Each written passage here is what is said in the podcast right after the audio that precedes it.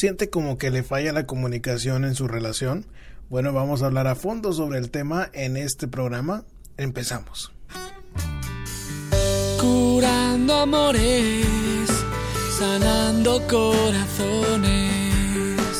Bienvenidos a Curando Amores, su programa donde contestamos sus preguntas sobre el amor con el fin de mejorar su relación.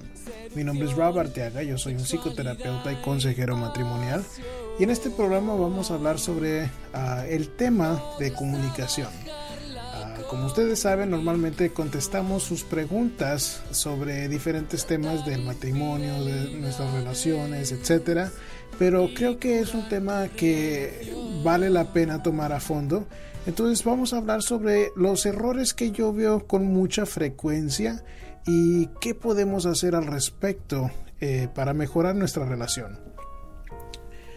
Y bueno, antes de empezar con eso, saben que pueden encontrarnos a través de Google, de Facebook, de ah, YouTube, Twitter, Google Plus, ah, SoundCloud con el hashtag Curando Amores, todo eso juntito. Si lo ponen ahí en ah, su aplicación favorita, van a encontrarnos. Y bueno, pueden unirse a la actividad que tenemos en las aplicaciones. Como ver ah, los ah, grupos a los que pertenecemos, la comunidad que tenemos en Google Plus es grandísima, es casi de 200 mil usuarios. En Facebook tenemos también la página, en YouTube tenemos algunos videos para que puedan ver eh, aquí cómo se ve el consultorio si les gusta. Pero bueno, e, esa es una manera de ponerse en contacto aquí con el trabajo que hacemos en, Curando Amores. Y bueno, si acaso encuentran que este programa es útil para ustedes, les pido que lo compartan con alguien que le pueda servir. Ah, cuando ustedes comparten nos ayuda a crecer como comunidad y también para eh, poder seguir ayudando que este, este espacio lo separo para poder ayudar a todos aquellos que estén batallando en su pareja de alguna manera u otra y y creo que, eh, bueno, puede ser útil para alguien más que está escuchando, que le comparta. De la manera que me gusta hacer el show es eh, nada más con audio, porque creo que mucha gente no ve su, su, celular por mucho tiempo. Así que usted puede poner el programa en su celular y, y puede seguir limpiando su casa, lavar sus platos o estar manejando de su trabajo, lo que usted guste.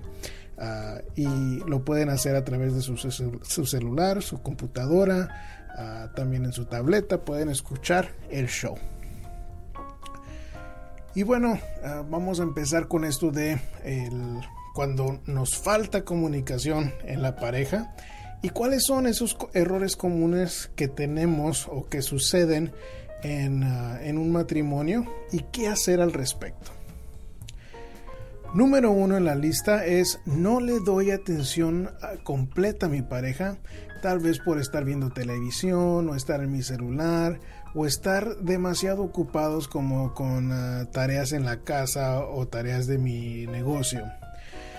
Bueno, ¿qué es lo que influye aquí? Bueno, yo muchas veces eh, entiendo que las parejas se ocupan pero especialmente cuando estamos hablando sobre algo importante creo que ah, nos falla estar tan ocupados en, dividir nuestra atención.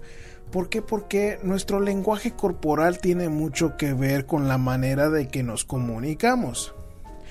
Así que ah, cuando es algo que nos importa mucho, yo le aconsejo a la persona, ya sea el esposo o a la esposa, que, se asegure que esté en un momento tranquilo, que se asegure que es un momento donde no va a haber distracciones, que esté uno calmado para hablar sobre, algo importante. Y bueno, me gusta que decirle a la persona, tome a su pareja de las manos, véale a los ojos y háblele. Háblele tranquilamente, calmadamente, sobre qué es lo que siente, sobre qué es lo que necesita para estar bien en la relación. Creo que cuando estamos metidos en el celular o, distraídos por la televisión, nada más por el hecho de tener otra pantalla ahí enfrente de nosotros, bueno, sin el contacto visual hacia nuestra pareja, tenemos que pensar qué, qué sucede, qué, qué, qué mensaje estamos mandando cuando ni le podemos dar la cara o la mirada. El mensaje es, no me importa lo que tú dices. No es importante para mí, es más importante el celular o la televisión. Así que también le puedo decir a la otra persona que si por ejemplo está llegando su esposo o su esposa del trabajo y se nota que está em, estresado de lo que sucedió en, durante el día, bueno, si en ese momento está en su celular o en su televisor, denle un espacio para poder tranquilizarse. ¿Por qué? Porque todos necesitamos ese espacio para desestresarnos antes de volver a seguir em, funcionando en la casa, interactuando con la familia. Ahora, ah, cuidado también con la persona que viene del trabajo, porque muchos ahí se quedan viendo eh, la televisión, el celular y ya se olvidan de la familia, familia el resto del día y eso también ah, no es sano. Hay que balancear, hay que balancear todo. No es cosa de, de blanco y negro, sino gris para balancear este tipo de tema porque sí es importante tener tiempo para desestresarnos pero también es importante asegurarnos de que platicamos con nuestra pareja aunque sea para un hola cómo estás un buen abrazo cuando llegue de la casa y, decir bueno qué tal te fue tu día cómo te fue tu día qué ha pasado eh, cómo te fue es, es suena sencillo pero um, ayuda a alimentar eh, la plática entre ustedes para cuando hay que hablar sobre algo importante, bueno, ya tenemos ese como tanque lleno de amor para motivar a mi pareja que también me escucha. Ah, error número dos, nunca escuchamos a fondo lo que dice su pareja. Bueno, em, cuando yo trabajo con parejas, eh, me dicen que mm, una queja frecuente es, bueno, me gustaría tener una mejor comunicación en mi matrimonio y como que buscan que les dé yo palabras mágicas para mejorar la comunicación. Y, y a lo que yo me refiero que no escuchamos a fondo lo que dice nuestra pareja es que realmente la comunicación mejora cuando usamos más nuestra oreja nuestra boca. Y el propósito de eso es de que yo quiero que usted busque a entender primero a su pareja antes de ser entendido. ¿Por qué? Porque, porque cuando le doy ese espacio a mi pareja para que pueda hablar y, y hago preguntas, pero ¿a qué te refieres con eso? ¿Qué sentiste? ¿Qué pasó? ¿Por qué piensas de esta manera? Bueno, eso le da a entender a mi pareja que tan siquiera le estoy poniendo atención completa y si está buscando clarificación quiere entenderme a fondo. Y digo eso porque muchas veces estamos eh, distraídos de muchas maneras y no escuchamos a fondo realmente qué es lo que necesita nuestra pareja nomás estamos sintiendo como que, ay, me está molestando mi espacio para poder yo hacer lo que yo quiero hacer en este momento. Y, a eso me refiero con el error común de que no escuchamos a fondo mi pareja y para eso se necesita mucha más ah, uso de nuestra oreja que de nuestra boca. Buscar entender primero antes de ser entendido. Error común número 3 queremos culpar a nuestra pareja y ah, cuando le apuntamos el dedo a la otra persona, lo que ocurre es de que el otro empieza a subir sus defensas y solo quiere atacar también. Esta es una bien importante. yo les puedo decir que eh, en, en parejas que tienen juntos mucho tiempo, especialmente las parejas que se juntaron muy jovencitas, esta es una es uno de esos mm, problemas que em, destruye casi la comunicación ¿Por qué? Porque dice algo como, bueno, pues eh, el otro día hicimos esto y luego ah, hicimos lo otro y la, la, la, persona dice, no, pero no fue así, fue así. Y se crean conflictos de cosas tan pequeñas que como que se dan por vencidos en seguir hablando sanamente del problema que tienen antemano.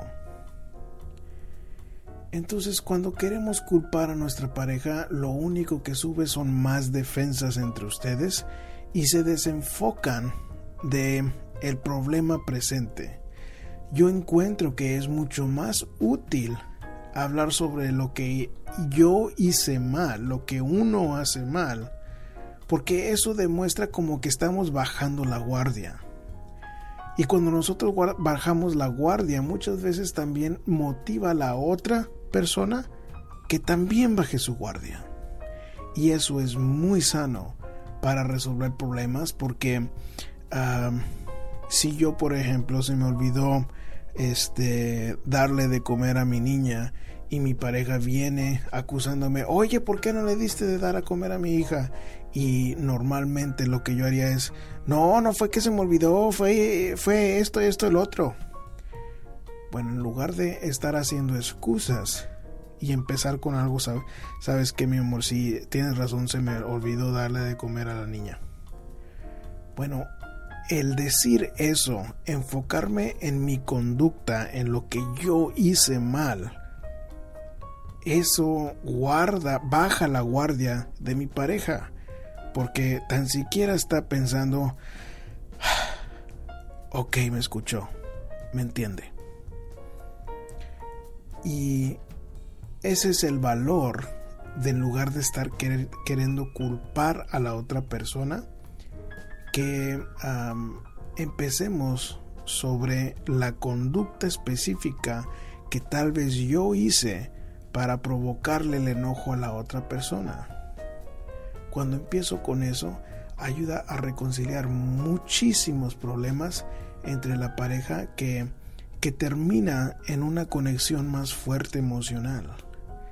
Es lo que lo que sucede como por ejemplo cuando estamos al principio de una relación, pues todo es color de rosa, todo está bien, pero ya cuando estamos viviendo con la misma persona, tenemos años juntos, bueno, pues cometemos errores y de esos errores se acumulan como las piedritas en el costal y cuando si no se resuelve el problema, haz de cuenta que queremos echar el costal de todo lo que ha pasado y no se arregla nada. Y eso me lleva al error común número 4, porque en lugar de hablar o comunicarnos, reclamamos. Empezamos a usar palabras como tú siempre haces esto, tú nunca haces lo otro. Y cuando empezamos con esas frases se convierte en un problema sin un fin porque yo estoy queriendo sacar los trapitos al sol de todos los años que hemos estado juntos. Y acuérdate cuando tú hiciste esto y esto y el otro. Y acuérdate cuando tú nunca me defendiste de tu familia y cuánta cosa.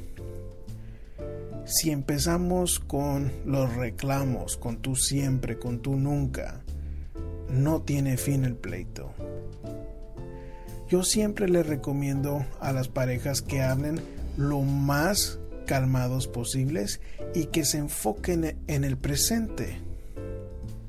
Si estoy hablando sobre lo que siente y por qué lo siente, por ejemplo, sabes que mi amor me frustra que quiero sentarme contigo a platicar, pero tú no dejas el aseo en la casa. Bueno, estoy hablando sobre mi frustración y por qué lo siento, sobre mi emoción que es la frustración y lo que qué fue lo que lo provocó. Bueno, em, eso es muy diferente. Pues tú siempre te la pasas limpia, limpia la casa y nunca está limpia lo suficiente y te la pasas quejándote de que nunca eh, te ayudan uno en la casa para que esté mantener la casa limpia. Bueno, si yo me tomo el tiempo para pensar qué es lo que yo quiero. Bueno, lo que yo quiero y lo que yo siento es frustración de no pasar tiempo contigo y quiero pasar tiempo contigo.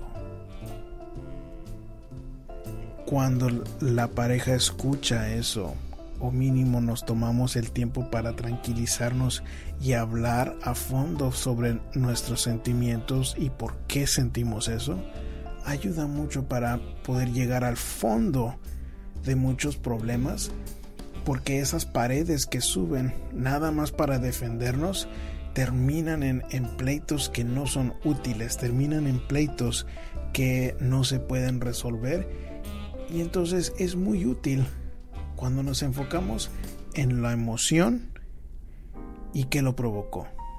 Yo siento enojo cuando no me miras a los ojos. Yo siento eh, desilusión cuando no me defiendes de tu familia. Me siento humillada cuando te burlas de mí. Ahí está la humillación y qué lo provocó. Una, un sentimiento y la conducta que provocó el sentimiento. Esa es una ah, técnica que uso para poder este, llegar al fondo de muchos problemas y cuando la pareja puede dominar y voy a decir de que es una de las técnicas aunque suene sencillo, más complicado de poner en, en práctica porque no estamos acostumbrados a hablar eh, de esa manera. Muchas veces estamos acostumbrados a defendernos, a atacar. Pero cuando podemos autorreflexionar para para analizar qué es lo que siento y por qué lo siento, para decírselo a mi pareja, eso es una conversación muy diferente comparado con los reclamos, con las peleas, con estar a la defensiva. Eso me lleva al quinto error más común, que ah, el quinto error es que tomamos lo que dice nuestra pareja como un ataque personal y regresamos al ataque yo lo de, las técnicas que son más útiles para mí en reducir pleitos entre un matrimonio.